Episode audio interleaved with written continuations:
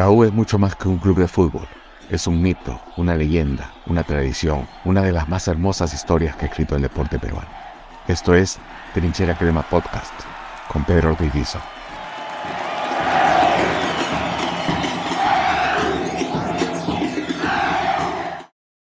Juan Carlos Oblitas. Tu vuelta, la última, en el, fue el 85. 84. 84. Yo vuelvo más o menos en julio, agosto del 84. ¿Por qué vuelves? ¿Por, ¿Y por qué Por- en la U y por qué no a Cristal, por ejemplo? Porque quería retirarme en la U. Yo quería Ya tenías pensado Y yo, yo, ya mi compadre Percy había regresado y estaba en la U.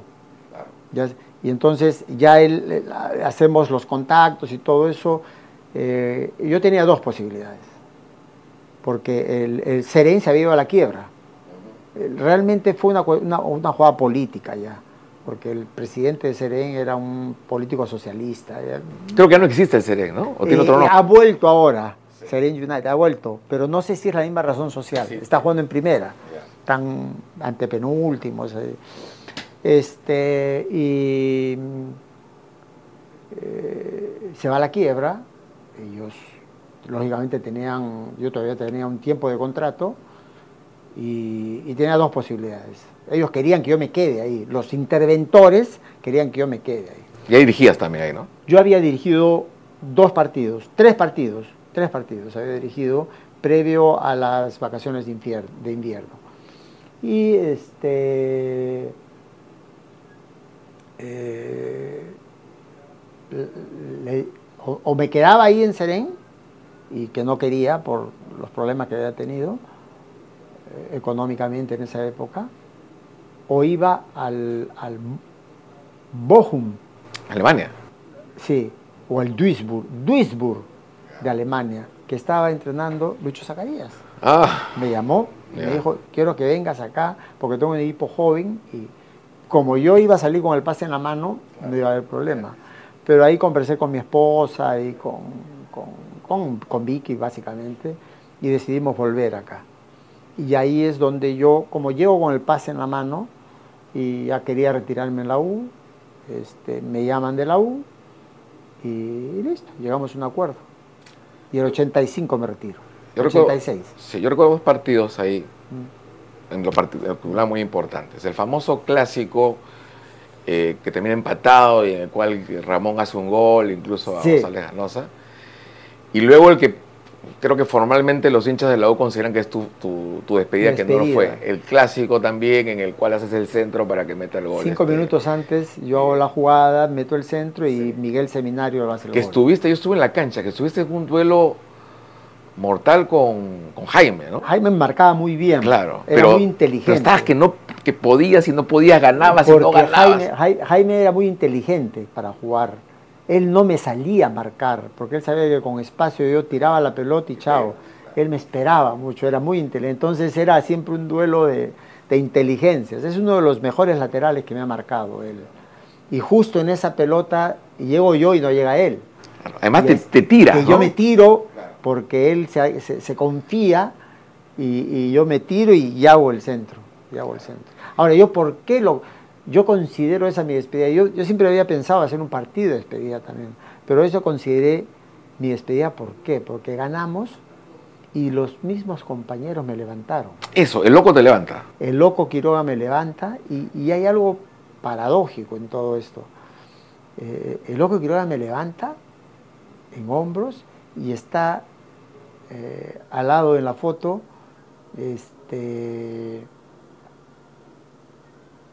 espérate eh, Freddy Ternero que pasa el cáncer y si no me equivoco un poco más allá mi compadre Leo Rojas los tres trabajaron conmigo después cuando fui técnico y me llevan a la hinchada de Oriente en esa época no había Claro, no había norte. no había, no, no había norte. Entonces me iba a Oriente y ahí, por eso, eso ahí me emocioné. ¿Y eso fue algo espontáneo? ¿O ellos, sabían que ya no ibas a jugar más? No, no, no fue espontáneo. Eh, pues Yo les había dicho que, no, no, sí me retiraba a fin de año. Ellos sabían eso. Y ese era mi último clásico. Entonces por eso es que fue espontáneo. ¿Pero seguiste jugando un partido más, dos partidos más al 86? Y seguí jugando algunos partidos. Mi último partido creo que fue con Melgar, me parece. No recuerdo. En. Arequipa, creo, ¿no? Eh, no, en, en Lima. En Lima. sí. Y ahí te despediste en silencio. Yo tranquilito, me retiré, me inyesé porque tenía problemas con el tendón derecho y listo. ¿Y por qué no anunciaste, no dijiste me voy, no fue algo? No sé, cuestión de carácter, cuestión de personalidad, ¿no? Pues, El equipo, a ver, ese campeonato del 85 termina en el 86, entonces yo juego más o menos ya hasta acá y el equipo campeona, por eso yo me considero campeón del 85 también. ¿te das Juega? Javier Torres, creo después. Claro, a Torres jugaba ahí, sí. Y en ese clásico, el anterior, el que te digo que se define por penales, fue un Eso clásico fue en Matute. en Matute. Fue un clásico muy malo, dicho sea paso, Sí. pero se, se toma trascendencia por toda esa definición. Que tú pateas un penal, ¿no? Yo pateé un penal, sí, a Caico, pobrecito, que, que- yo siempre pa- pateaba con Caico y siempre le pateaba a la derecha, tac, tac, a la derecha de él, a la derecha de él. Y me dice, no me vayas a cambiar ciego, me dijo, te la voy a cambiar, te la voy a cambiar. Y él se tira a la derecha y se, se la Te cambia. decían cosas, ahora, ahora que, que dice que la quieren cambiar la regla de que el, el- el arquero de que, que no le tiene que decir nada al, al, Al- al que pateador. sí. ¿Se decían cosas ahí o no? No, eso, eso, con Caico fue eso. eso. Él, él se acercó y me dijo, ciego, no me vas a cambiar. ah?". Claro, pero era tu pata. Era mi amigo. Pero después, eh, yo no he pateado muchos penales. No, no he sido pateador de penales. Y esa- Ahí sí había definición. Claro. Y la jugada que hizo que hace el loco con él y que al final patea, ¿eso también estaba previsto? No, ¿Hablaron eran cosas que salían. Yo me acuerdo que ahí uno de los que falla, mira, mira cómo es también el, el fútbol. El, el que falla en Alianza, creo que el definitorio fue el chico Escobar, Lucho Escobar. Y, y- y la verdad me, me- yo me sentí mal por él, porque el pobre lloraba, pero lloraba a, a- a moco tendido. Entonces yo me acerco y le digo, bueno, no va a ser el primer penal que falle, esto es así, hijo, le digo, tranquilo, no pasa nada. Después lo dirigí, Claro, a los meses. después lo dirigí. Así es. Dos cositas más, Ciego, que ya en tu etapa de, de- de entrenador. Eh, Ese equipo del 87 Sí. era muy duro. O sea, no era un equipo que jugaba con, con filigrana, pero era... Era, era así. Tú- el- tú sí- yo siempre he escuchado que tú a tus jugadores le dices al jugar al límite, al límite, al límite, al límite, al límite, al límite.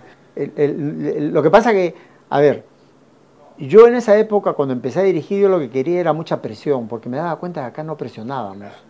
Nosotros, nosotros eh, eh, jugábamos mucho con pressing. Eh, no te pasaban del medio, del medio campo los, mis equipos, los equipos rivales. Y, y el equipo que tenía era justamente para eso también. Con Lucho Reina, Javier mismo, después de todo Juan Carlos Basalar. Ellos te presionaban de tal manera que, y, y- y adelante muchas veces decían, ¿por qué pone a Chucho Torreal a veces? El jugador ¿Por más qué? táctico del fútbol Porque- peruano. Porque, al- porque él es el primer marcador del equipo. Y además te hacía goles. Después eh, tenías a Fidel Suárez que dejen que nosotros, nosotros jugábamos en esa época, pues no teníamos equipo con... A ver, tú pones a ese equipo, tú lo has de- definido perfectamente, era un equipo compacto, era un equipo muy duro, Ha- hazle un gol a ese equipo. Pero teníamos uno o dos jugadores que te podían definir, que te podían definir y ahí es donde, donde campeonamos. Este, pero ya después yo tuve equipos que sí podían jugar de otra manera y lo jugaron de otra manera. ¿Te das cuenta? ¿Y, y por qué te vas de, de la U en el 90? ¿Por qué te vas? Porque ¿Cuál es creo que se acabó la, la- fueron tres años casi, sí, sí, tres años. Pero te vas antes que termine el campeonato, el equipo lo termina ya eh, me di cuenta que, a ver, eh, eh, eh, ya estaba un poco desgastado mi trato con los jugadores, y yo me daba cuenta de eso con algunos, y sobre todo también un- había un cierto desgaste con algunos directivos.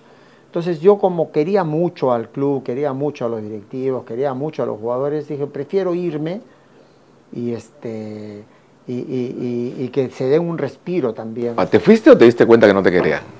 No, no, no es que no me querían, había uno posiblemente, Alfredo. que- uno que, que- que estaba con, con to- tonterías, eh, pero por otros motivos, no deportivos.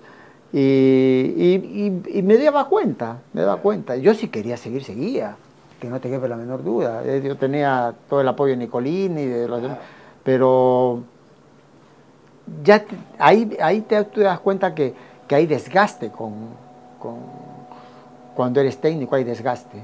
Entonces, preferí, preferí irme, ¿no? Después de ahí tú has estado más cerca a Cristal. Llegaste Claro, no, lo que pasa es que ahí, a ver, eso fue en, eh, en agosto del 90 más o menos, eh, julio, agosto del 90 que me retiro. Y la verdad quería descansar hasta el próximo año, quería darme un año sabático, pero de medio año. Inmediatamente me llama el Voice. El Boys. Eh, el Este, señor Cuba. Cuba, ¿te acuerdas? Antonio Cuba, claro. Antonio. Y me dice, ciego, te queremos acá, ¿qué quieres? Y, y- y la verdad, inclusive me hablaron de, de- de- de económicamente fuertísimo. No, y armaron un equipazo. Ya, eh, entonces yo le digo, Antonio, te agradezco mucho, pero no, no, me voy a dar un año sabático. No estoy, no estoy bien. Y en octubre me llaman de Cristal. Me llaman una noche, con 5 o 10 minutos de diferencia, me llama eh, Pancho, me llama Alfonso y me llama Federico, que era el presidente. Pero así, en, en cinco minutos de diferencia. Y, y yo les dije lo mismo. ¿A quienes conocías o, o no conocías? No, no conocía, conocía del fútbol. Me parecían tipos que, que- que estaban dando otro cariz al fútbol, muy similar a los dirigentes que yo había tenido en la U en la primera etapa. Vamos, entonces me daba cuenta de eso. Y, y yo les dije lo mismo, miren, este, no, voy a, voy a descansar hasta el próximo año. Entonces me dijo, nosotros lo que queremos es eso. Los tres me dieron el- la misma respuesta. Queremos equipo para el próximo año, pero nos encantaría que vengas desde ahora para que lo formes. Porque el equipo estaba penúltimo, antepenúltimo, era... Entonces al día siguiente voy a hablar a, a- Bacchus Trading, me acuerdo, ahí en, en Angamos. Ya no en el RIMAC. No, en ese, Bacchus Trading era donde trabajaba Federico. Era, pertenecía a Bacchus, pero no, no era- estaban las oficinas en el RIMAC. Que sí existía todavía, lógico. Y ahí este, me dan ese mensaje. Me dan ese mensaje. Y, y yo entendí, y yo dije, perfecto, vamos a, a- a- a hacer eso. Fíjate que, que- que ya empezamos a formar el equipo para el próximo año, que me decían ellos, pero tú estás pidiendo, son todos muy, muy mayores, son viejos, me decían, pero es que ustedes quieren luchar el campeonato. La política del club quieren que el próximo año el equipo luche el campeonato. Con estos vamos a tener estas posibilidades. Y cumplieron con todo, cumplieron con todo. O sea, te daste a Leo.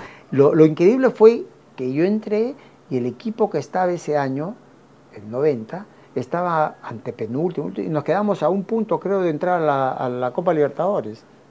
En esa época no es que, que entraban más equipos, ahora eran dos o tres, no recuerdo, pero y ahí nomás y se acababa. Pero, pero bueno, tuve que hacer esa recomposición y, y bueno, y ahí, eso fue ahí, me quedé.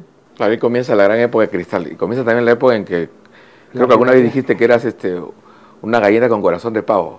Gallina disfrazado de pavo. Disfrazado de pavo. Sí, e- Ese fue un, un apodo de, esa fue una frase de- del buen Antonio, mi buen amigo Antonio García. Antonio García. Que, que él llega a la U cuando yo salía de la U como gerente deportivo. Yo estaba en Huánuco hace Sí. 15 días y me acuerdo que lo he visto a Antonio con la U en el, Sí, ahí sí, en Huánuco, en el 92. Es más, una vez yo llego, yo llego, este, eh, uno de mis últimos viajes, viajamos en, en bus a Huancayo, en bus a Huancayo, y se me acerca, creo que fue Raúl Montoya, me dice, Juan Carlos, este, conmigo no, en la delegación no dejaba que entre nadie, y me dice, hay un hincha de la U que se ha quedado, que no puede viajar, que esto, que lo otro, ¿tú crees que puede ir en el bus? Y digo, Raúl, tú, tú sabes que no me gusta, que esto, que lo otro, pero bueno, si tú me dices que no hay problema, ya que vaya atrás. Ese era Antonio García. ¿Ah, sí? Y después, justo antes de salir, me dice, hay un chico, un periodista que también se ha quedado. Y me dice, si ya di que entre un hincha, que entre Luis Enrique Negrini. Después- Que parecía más Ahora mascota. lo tengo hasta en la sopa, Luis. Sí, Negrini sí lo acá. he visto acá parado. a veces. Eh, y la, por primera vez. por- Te, te- te decía eso ya para terminar porque me pareció muy simbólico por tu relación que has tenido con el club que haya estado en esta reunión que hubo por el- los 50 años del, del 72. es que eh, yo ya, ya, ya.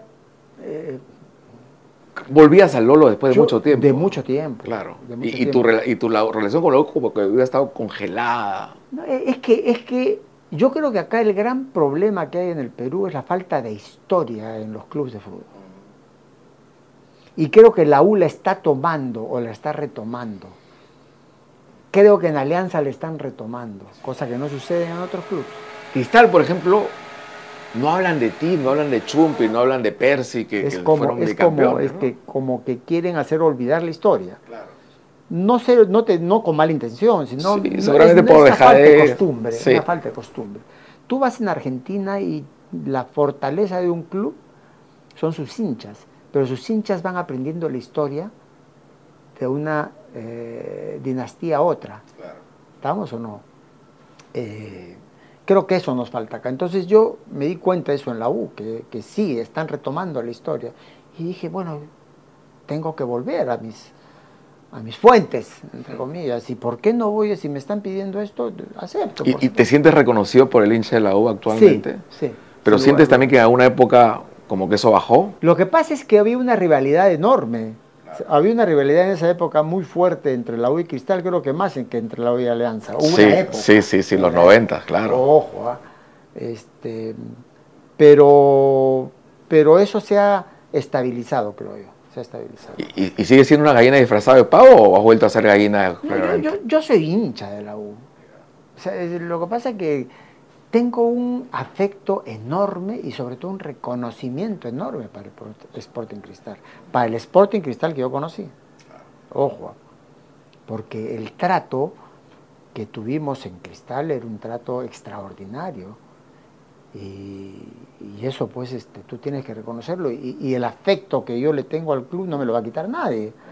Lógicamente el, el tema del hinchaje sí es cierto, va desapareciendo, pero eso no, no se va nunca, no se va nunca. Lógicamente ahora cuando veo los partidos, no veo como hincha. Claro, estás viendo más veo como, como hombre de fútbol. como hombre de fútbol, claro, es Así, distinto. muy fríos. Yo ahora soy muy frío para ver los partidos, salvo los partidos de la selección.